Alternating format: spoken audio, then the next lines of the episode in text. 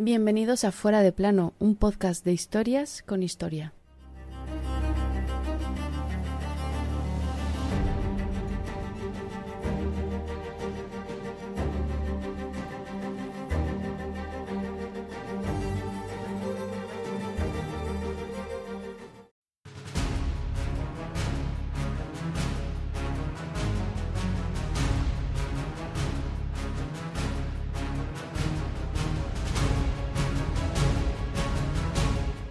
Un duque a la sazón virrey de Nápoles, el embajador español en la República de Venecia y un genio literario del siglo de oro español son los protagonistas de nuestro fuera de plano de hoy.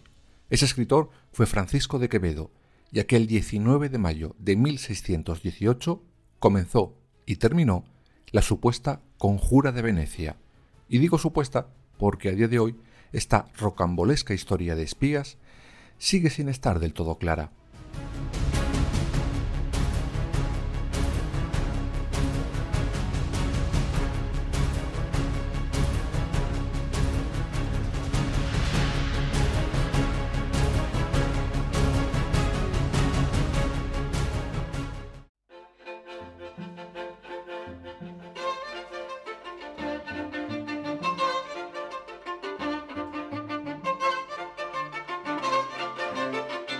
Vamos antes de empezar con esta historia, que bien podría haber salido de la imaginación de Conan Doyle o Diane Fleming, a presentar a tres de los principales protagonistas de la misma.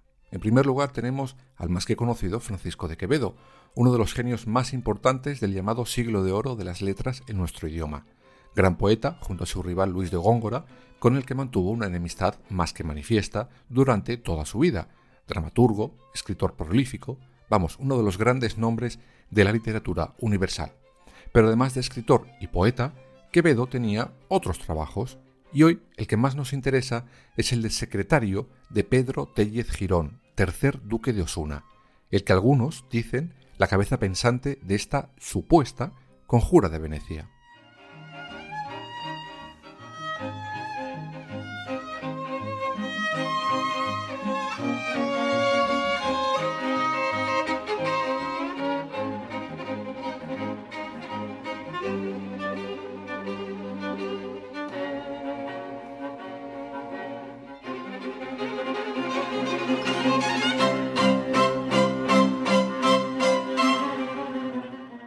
Duque de Osuna era un noble combativo. Le aburría la vida de la corte. Como diríamos hoy, le iba la marcha. Gracias a sus logros militares empieza a escalar posiciones en el escalafón político, tanto que será nombrado por el rey virrey de Sicilia. Cuando le dan ese destino, se llevará consigo a Quevedo como su secretario particular. Cuando llega a Sicilia, pone orden en las calles, cosa que el pueblo le agradeció e intentó acabar con otro de los grandes problemas que el reino español tenía en esas zonas, la piratería. Para eso arma con su propio dinero una gran armada, que acabará derrotando uno a uno a los piratas que osaban acercarse a Sicilia. Tanto le gustaba la marcha que al final era él quien atacaba los puertos otomanos, haciéndose con multitud de riquezas. Esas ganancias se dividían en cinco partes, una para el rey, otra para Hacienda, otra para las tropas y dos para él. Ya se sabe que el que parte y reparte se lleva la mejor parte.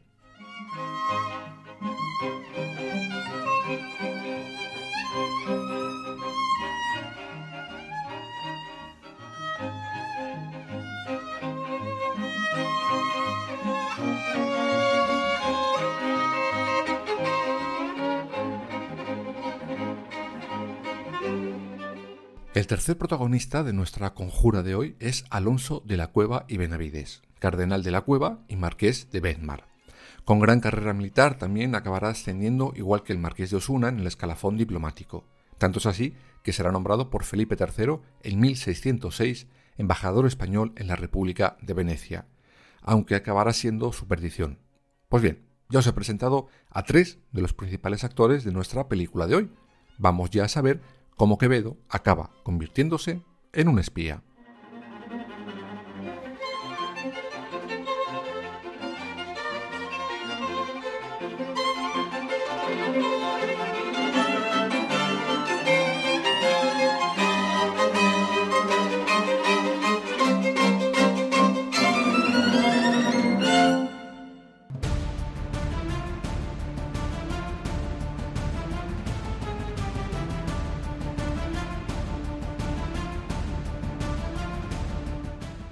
Que aclarar que las relaciones entre España y la República de Venecia nunca fueron una luna de miel. Es cierto que ambas partes habían luchado juntas contra enemigos comunes, como en la famosa batalla de Lepanto, pero en el fondo Venecia y España tenían intereses comerciales y territoriales muy dispares. Venecia quería extender su dominio por el Adriático, pero esto chocaba con los Habsburgo, pues en esa zona ellos tenían puertos importantes, como el de Génova, que servía de unión para que los famosos tercios pasaran de un lado a otro del continente. Sin embargo, la mala relación entre España y Venecia se acrecentó en el siglo XVII cuando el duque de Osuna es nombrado ahora virrey de Nápoles. Cuando llega pretende hacer lo mismo que había hecho ya en Sicilia, pero hay un problema. España ha firmado la paz de Madrid, que devolvía el relax al norte de Italia. Y claro, eso, para alguien que le gustaba guerrear más que un tonto un lápiz, pues no le venía bien. Este se supone que es el punto de partida de la supuesta conjura de Venecia, envía a Quevedo a espiar a los venecianos. Sí, todo un escritor, poeta y genio de las letras convertido en James Bond. Pero no fue el primero ni el único en tener ese curioso pluriempleo.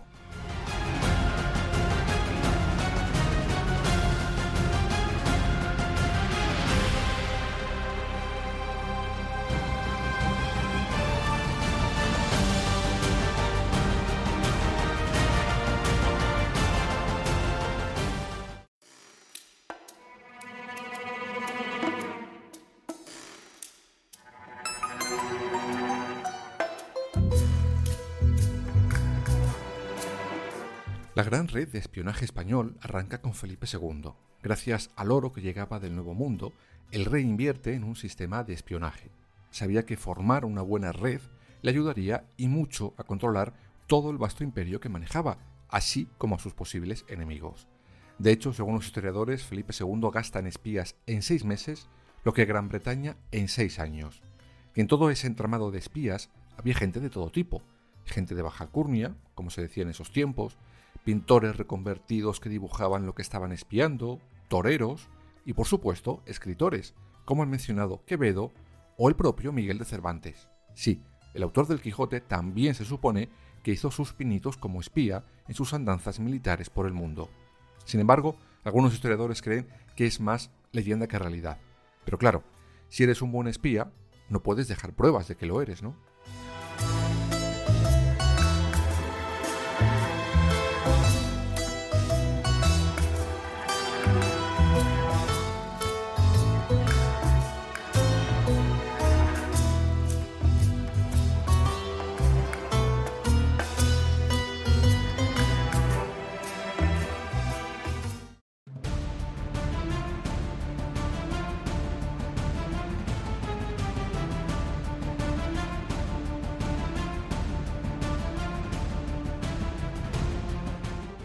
Vale, habíamos dejado al duque de Osuna planeando una conjura contra Venecia para avivar los fuegos y que la paz pasara a mejor vida.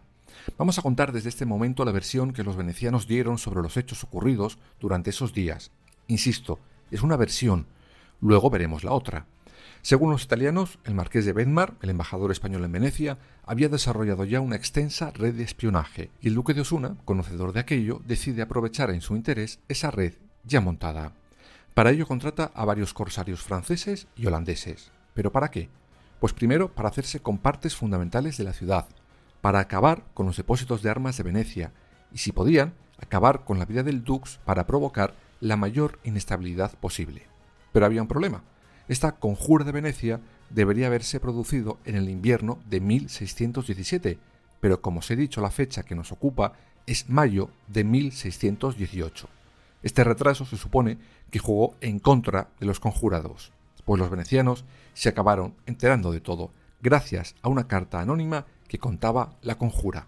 Esto ocurre el 9 de abril de 1618 y los hechos empiezan a precipitarse el 12 de mayo.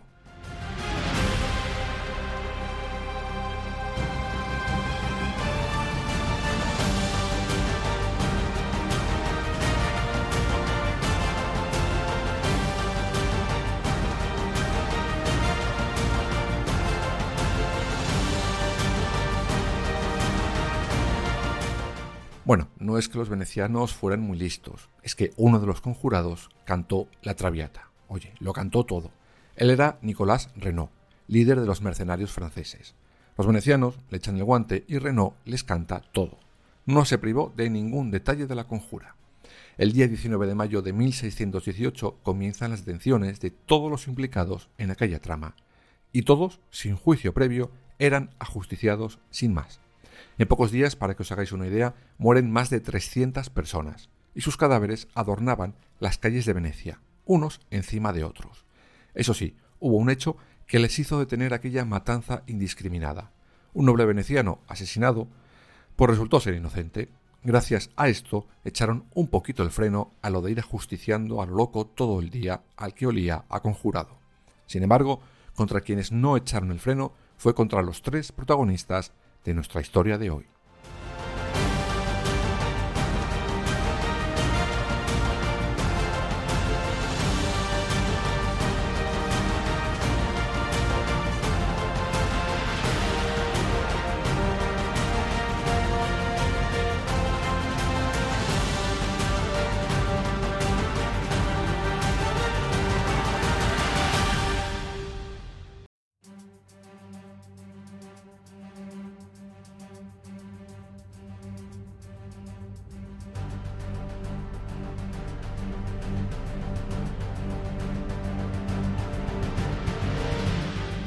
En un momento dado asaltan la embajada española buscando como locos al marqués de Bedmar, pero no encontraron a nadie.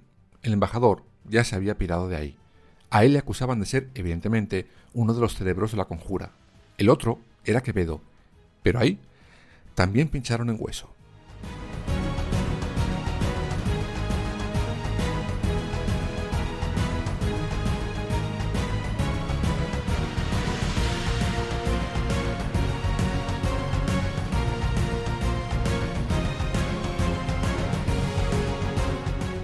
Quevedo, que era un buen espía, había usado sus dotes para largarse de Venecia. Se disfrazó de mendigo y logró salir de la República de Venecia en barca. Llegará a España y desde ese momento abandonará su carrera de espía. Desde ese momento solo se dedicará a escribir. Ya se sabe, querido Quevedo, zapatero a tus zapatos.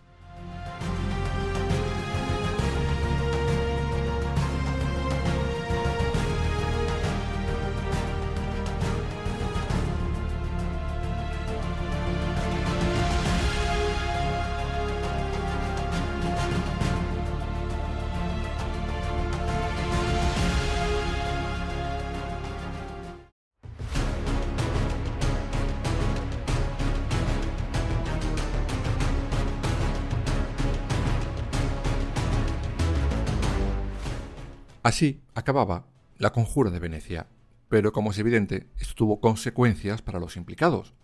Dos años después, el duque de Osuna es llamado a España para responder a las acusaciones contra él. El duque abandona su cargo de virrey de Nápoles en marzo de ese 1620. Es encarcelado por su oposición a la política de pacificación y por ir en contra del famoso conde duque de Olivares.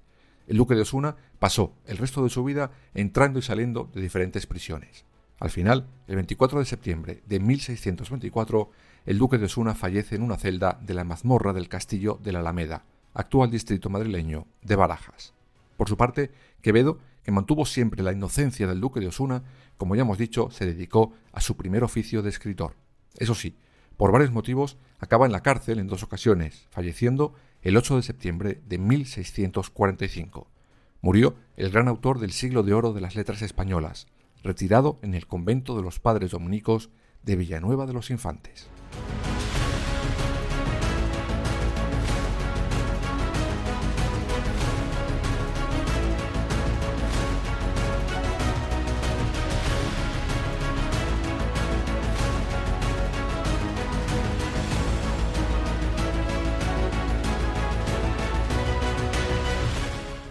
Pero entonces esta historia fue real o no. Pues esa es la pregunta del millón. Para algunos historiadores o biógrafos de nuestros protagonistas de hoy, sí, esto ocurrió tal y como os he contado punto por punto. Sin embargo, para otros historiadores hay puntos que delatarían que los italianos se inventaron esta supuesta conjura. Para ellos, esto solo fue la excusa perfecta para acabar con el molesto duque de Osuna. Además, con esto mataban dos pájaros de un tiro. Con esas ejecuciones indiscriminadas se quitaban del medio a todos los corsarios y mercenarios extranjeros que veían como un gran problema para sus propios intereses. Como prueba de esto sería que los venecianos emiten un comunicado de la época donde exculpan a la corona española culpando única y exclusivamente al duque de Osuna. Esto dejaría meridianamente claro que el único objetivo era él. Todo esto además se basa en las versiones que siempre manifiestan tanto Quevedo como el mismo duque de Osuna.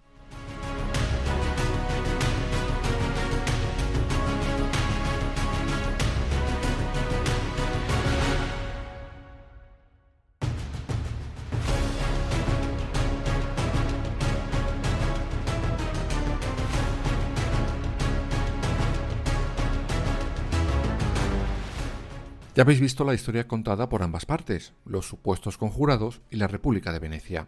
Fuera real o inventada, el caso es que España perdió sí o sí la guerra de la propaganda, pues este fue un episodio marcado dentro de la extensa leyenda negra española. Y oye, en multitud de ocasiones, con toda la razón. Pero ¿y si en este caso nos llevamos la fama y otros cardaron la lana?